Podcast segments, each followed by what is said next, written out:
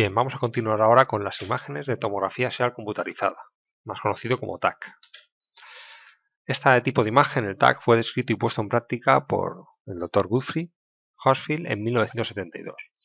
Se dio cuenta que los rayos X que pasaban a través del cuerpo humano contenían información de todos los constituyentes del cuerpo en el camino del haz de rayos, y que esto no se recogía en un estudio convencional con placas radiográficas, debido a su facilidad de penetración.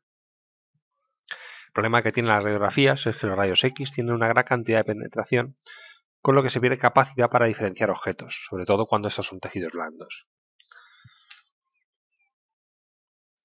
El TAC se basa en la reconstrucción de esta información radiológica en varios planos de radiación alrededor del paciente y en forma como de secciones o rodajas, con lo que se puede obtener una reconstrucción volumétrica de un mayor eh, contraste.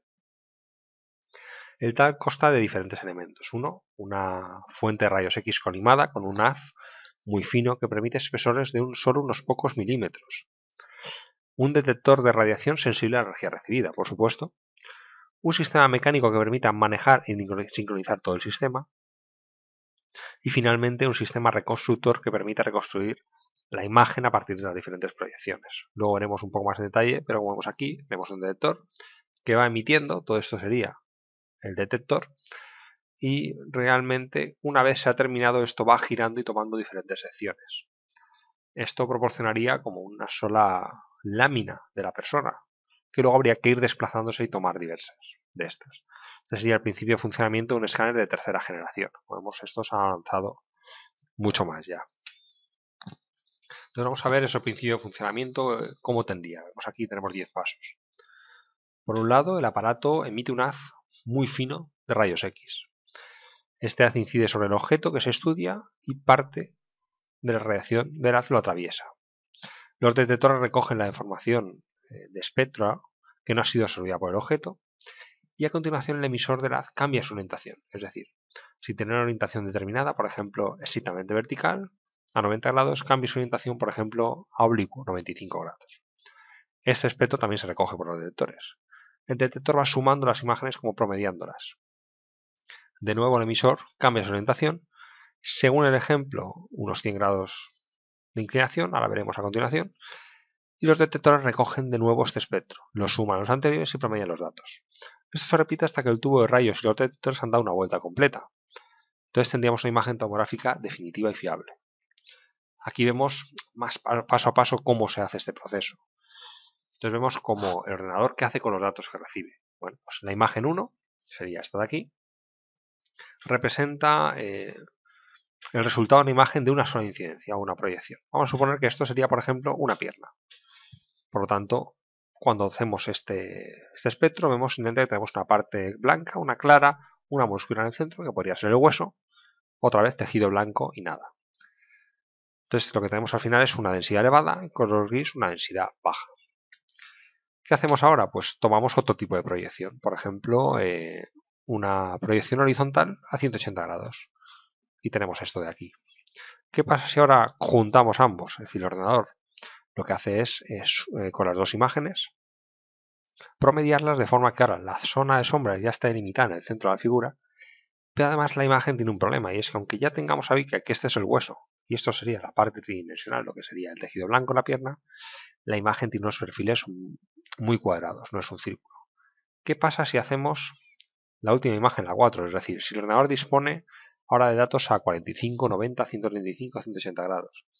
los perfiles de la imagen serían ortogonales, es decir, se asemejan mucho más a un contorno circular de un objeto real. ¿Qué pasaría si en vez de tener solo ese tipo de ángulos tendríamos, por ejemplo, una imagen cada grado? Tendríamos una resolución eh, muchísimo mayor. ¿Qué hacemos una vez ha sido reconstruido en el primer corte? Ya que esto solo permite, como he comentado, una lámina de, esa, de esa imagen. La mesa donde está el objeto, en este caso la persona, avanza o retrocede una unidad de medida, a veces incluso hasta menos de un milímetro, y el ciclo vuelve a empezar. Se obtiene un segundo corte, es decir, una segunda imagen tomográfica, que corresponde a un plano situado en una unidad de medida inferior. A partir de todas estas imágenes transversales, axiales, una computadora puede reconstruir la imagen bidimensional que permite ver las diferentes secciones de la pierna o el objeto de estudio desde cualquier tipo de ángulo. Los equipos modernos permiten incluso hacer reconstrucciones tridimensionales, que son muy útiles en determinadas circunstancias, pero no se emplean en todos los estudios como podría parecer. Esto es así debido a que el manejo de imágenes tridimensionales no deja de tener sus inconvenientes. Un ejemplo de imagen tridimensional es la imagen real. Eh, como casi todos los cuerpos son opacos, la interposición de cualquier cuerpo entre el objeto, el observador y el objeto, que se desea examinar, hace que la visión se vea obstaculizada. Entonces, la representación de imágenes tridimensionales sería inútil si no fuera posible lograr que cualquier tipo de densidad que, no se, que se elija no se vea representada, con lo que determinados tejidos se comportasen como transparentes. Aún así, para ver completamente un órgano determinado es necesario mirarlo desde diversos ángulos o hacer girar la imagen. Pero incluso entonces no veríamos, veríamos superficie, no su interior. Para ver su interior habría que hacerlo a través de una imagen de corte asociada al volumen, y aún así parte del interior no siempre sería visible. Entonces, bueno, como he comentado también anteriormente, una imagen 3D real, si quisiéramos ver los pulmones, el corazón estaría delante. Entonces haría falta una aplicación visualización 3D interactivas, es decir, permita quitar el corazón para ver los pulmones, poder cortar mitad de un pulmón para poder ver el interior, de acuerdo, utilizando estas imágenes que se han obtenido y esa reconstrucción podríamos realmente tener algo más eh, fácil para el médico. Aquí podemos ver algunas imágenes. Pues, por ejemplo, la máquina que es muy similar a las anteriores. ¿De acuerdo? Esta sería un escáner TAC de 64 capas de Philips. Y aquí tenemos, por ejemplo, el TAC de una cabeza humana, que aquí pues, la resolución, como hemos visto imágenes anteriores, es muchísimo mayor. Vemos aquí cómo se diferencian claramente los globos oculares, aquí y aquí, parte del cerebro, digamos, es decir, que realmente eso tiene una mayor resolución. Aquí vemos como esto sería solamente un corte, aquí vemos como diversos cortes para poder ver diferentes secciones y que si todo esto se junta en una imagen tridimensional realmente podríamos hacer un corte transversal y ver desde un lateral qué pasa justo en esa zona de ahí.